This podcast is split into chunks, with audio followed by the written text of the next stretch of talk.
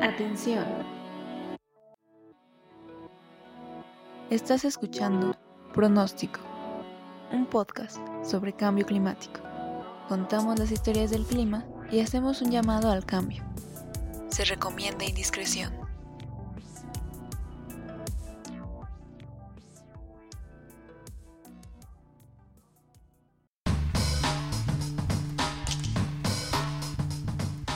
Bienvenide al último episodio de la ciencia del cambio climático, la historia perdida. Finalizamos este viaje con un enfoque en Latinoamérica y cómo vivimos aquí la crisis climática.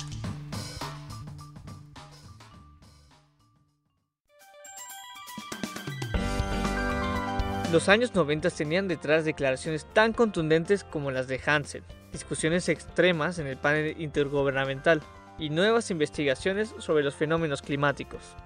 En esta década se rompe un poco más la venda cegadora, dejando atravesar la luz que dio la ciencia a la duda sobre el cambio climático. A partir de la creación del IPCC, la cooperación internacional fue cada vez mayor, y el impacto que tenía la ciencia y cambio climático llegó a más lugares del mundo. Por ejemplo, Brasil. Es el año 1992 en Río de Janeiro, donde ocurría un evento nunca antes visto con una asistencia excepcional de jefes de Estado de todos los continentes, organizaciones no gubernamentales y la asistencia al foro de más de 17.000 personas. La segunda cumbre de la Tierra, en la que los gobiernos, organizaciones y población deseaban encontrar un enfoque de desarrollo que garantizara la protección del medio ambiente, sin comprometer el desarrollo económico y social.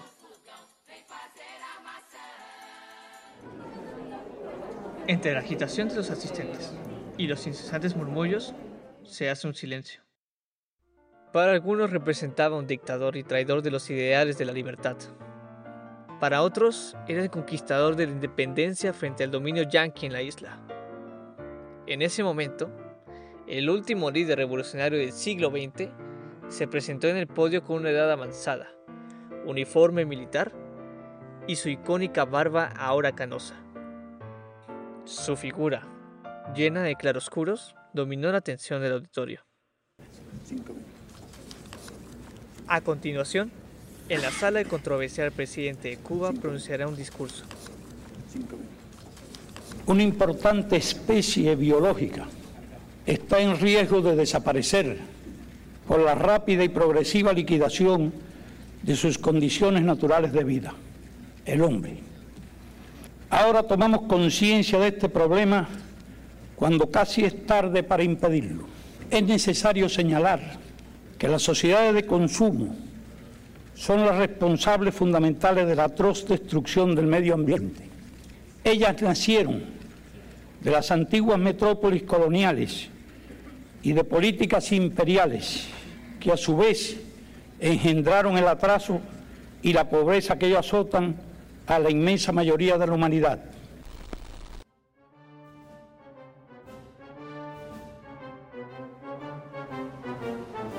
Estados Unidos se rehusaba a firmar los tratados de Río. Durante todo el foro el presidente Bush padre entorpeció las iniciativas al objetar el derecho al desarrollo de su nación, desconociendo su responsabilidad como mandatario de una de las naciones más ricas y el derecho de otras poblaciones a conservar los recursos naturales de sus propios territorios. Esta posición generó una protesta masiva, conocida como la Marcha de los Oprimidos, en la cual alrededor de 50.000 personas marcharon por Río de Janeiro e hicieron una escala frente al Consulado de Estados Unidos para condenar tal política que es sostenida desde entonces. Han envenenado los mares y ríos, han contaminado el aire, han debilitado y perforado la capa de ozono, han saturado la atmósfera de gases que alteran las condiciones climáticas con efectos catastróficos que ya empezamos a padecer.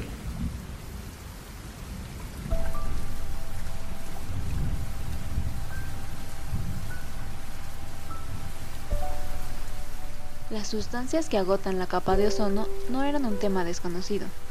En 1987 se había firmado el Protocolo de Montreal, en el cual participaba Estados Unidos y había sido un compromiso exitoso en la regulación de ciertos gases.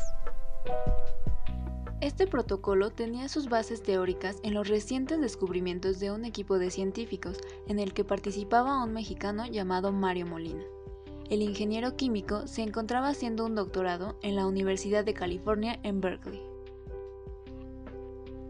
habían realizado estudios sobre el comportamiento que tienen en la atmósfera unas sustancias llamadas clorofluorocarbonos o CFCs, descubriendo las terribles consecuencias que generan en la capa de ozono. Después de que publicaron sus descubrimientos sobre los CFCs en la revista Nature, lo dieron a conocer a la comunidad científica, a los medios de comunicación y a las autoridades. Gracias a su estudio, ganaron el Premio Nobel de Química e impulsaron la creación del Protocolo de Montreal, el cual es hasta ahora el tratado ambiental más exitoso de la historia, y gracias a él la producción de CFCs se erradicó casi por completo en todo el planeta, logrando recuperar la capa de ozono.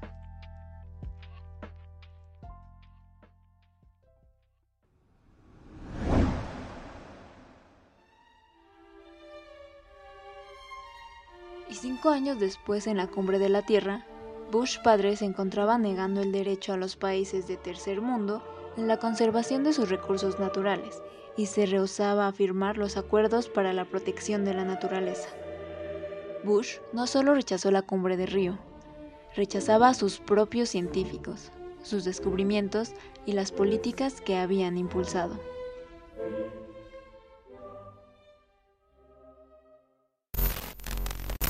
La presión poblacional y la pobreza conducen a esfuerzos desesperados para sobrevivir aún a costa de la naturaleza. No es posible culpar de esto a los países del tercer mundo, colonias ayer, naciones explotadas y saqueadas hoy por un orden económico mundial injusto.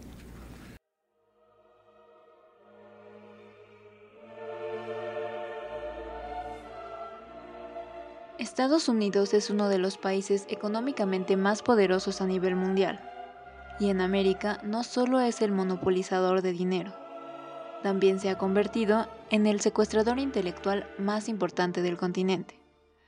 Podemos ver las oportunidades de estudiar en el extranjero como una experiencia enriquecedora. Molina, por ejemplo, no solo estudió en Estados Unidos, también fue a Suiza. Sin embargo, en cuanto a la ciencia, la Unión Americana tiene su propia agenda que financiar y a veces hace caso omiso de estas mentes que ha cultivado y pone atención a otras líneas de trabajo que puedan seguir enriqueciéndola. Lo grave de esta situación es que si algo no está dentro de la agenda estadounidense, se queda relegado. Esto aplica también con proyectos internacionales y países subdesarrollados, ya de por sí con pocos recursos y respaldo para hacer su propia ciencia. La solución no puede ser impedir el desarrollo a los que más lo necesitan. Lo real es que todo lo que contribuya hoy al subdesarrollo y la pobreza constituye una violación flagrante de la ecología. Utilícese toda la ciencia necesaria para el desarrollo sostenido sin contaminación. Páguese la deuda ecológica y no la deuda externa. Desaparezca el hambre y no el hombre. Al comenzar la dictadura argentina de Onganía, se catalogó a las universidades como un reducto opositor al gobierno. La noche del 29 de julio de 1966, la Guardia de Infantería, armada con pistolas, lanzagases y bastones largos, golpeó y detuvo a docentes y estudiantes de varias facultades de Buenos Aires, entre ellas la Facultad de Ciencias Exactas.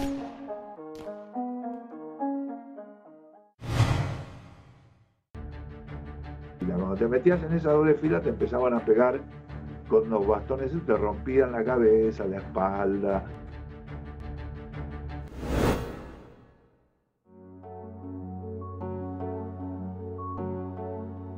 Los estudiantes y profesores se oponían a que el gobierno anulara la autonomía de sus escuelas, pero no lo lograron evitar. Como consecuencia, renunciaron y despidieron más de 700 docentes, quienes abandonaron el país para continuar sus brillantes carreras en el exterior. Cientos de estudiantes también abandonaron las facultades, entre ellos Eugenia Calnay, quien tomó la decisión de emigrar a Estados Unidos, impulsada además por una beca que le permitiría continuar estudiando.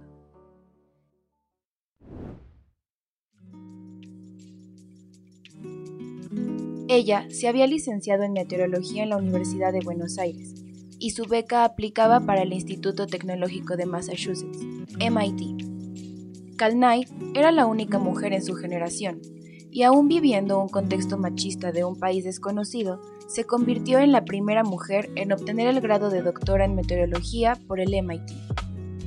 Aunque Eugenia Calnay llegó a tener puestos de trabajo importantes dentro de la NASA, el Servicio Meteorológico Estadounidense y la NOAA, siempre mantuvo interés por la formación de estudiantes y un gran compromiso con el desarrollo de la meteorología en su natal Argentina. Una vez que la dictadura terminó, la científica restableció contacto con su país de origen, especialmente con Carolina Vera, quien fue su alumna en el Servicio Meteorológico de los Estados Unidos y a quien dirigió su proyecto de doctorado.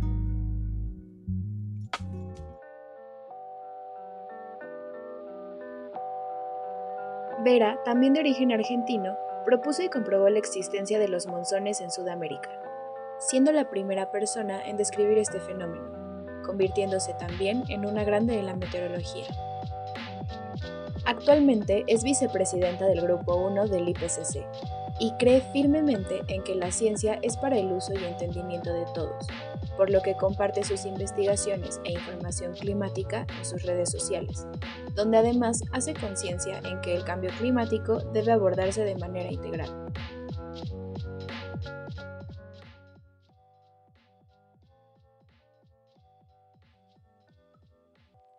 A lo largo de la historia, grandes personalidades de la ciencia han salido de sus países por distintas razones, en busca de un mejor futuro académico. Y a pesar de que las relaciones intelectuales entre las naciones pueden fortalecer la infraestructura económica, tecnológica y de bienestar nacional, en países del llamado tercer mundo no es fácil hacer ciencia. No se reconoce a la ciencia latinoamericana, y es necesario ser consciente de la importancia de contar con un conocimiento que no solo sea útil para los intereses gringos, sino para los latinoamericanos.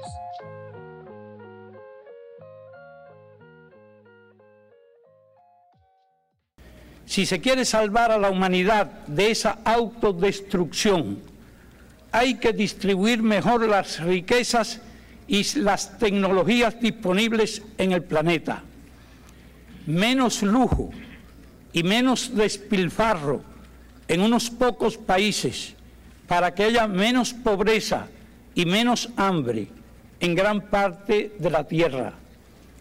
Gracias.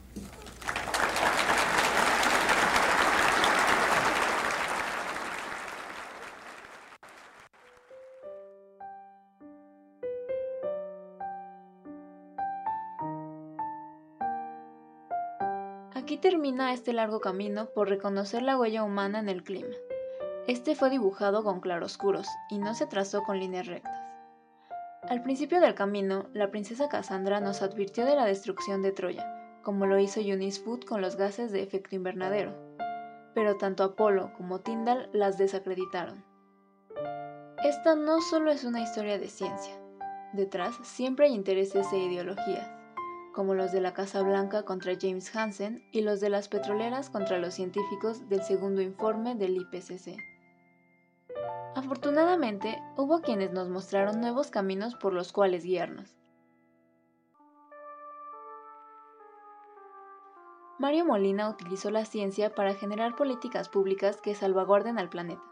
Así como Carolina Vera superó las adversidades de una academia patriarcal y se convirtió en una científica reconocida por desarrollar ciencia climática para Latinoamérica. Ahora sabemos lo suficiente para hacer realidad los cambios sin precedentes que son necesarios para evitar una catástrofe climática.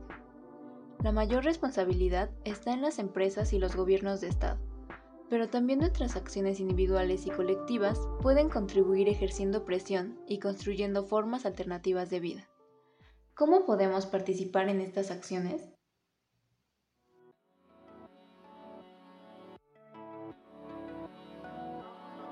Acabas de escuchar La ciencia climática latinoamericana, de la ciencia del cambio climático, la historia perdida, lado B. El equipo pronóstico está conformado por Esteban Cruz, Sofía González, Iván Ortiz, Luciana Bretón e Ivonne San Miguel. Agradecemos al Instituto de Ciencias de la Atmósfera y Cambio Climático por su apoyo en la producción. Gracias y nos escuchamos en el próximo pronóstico.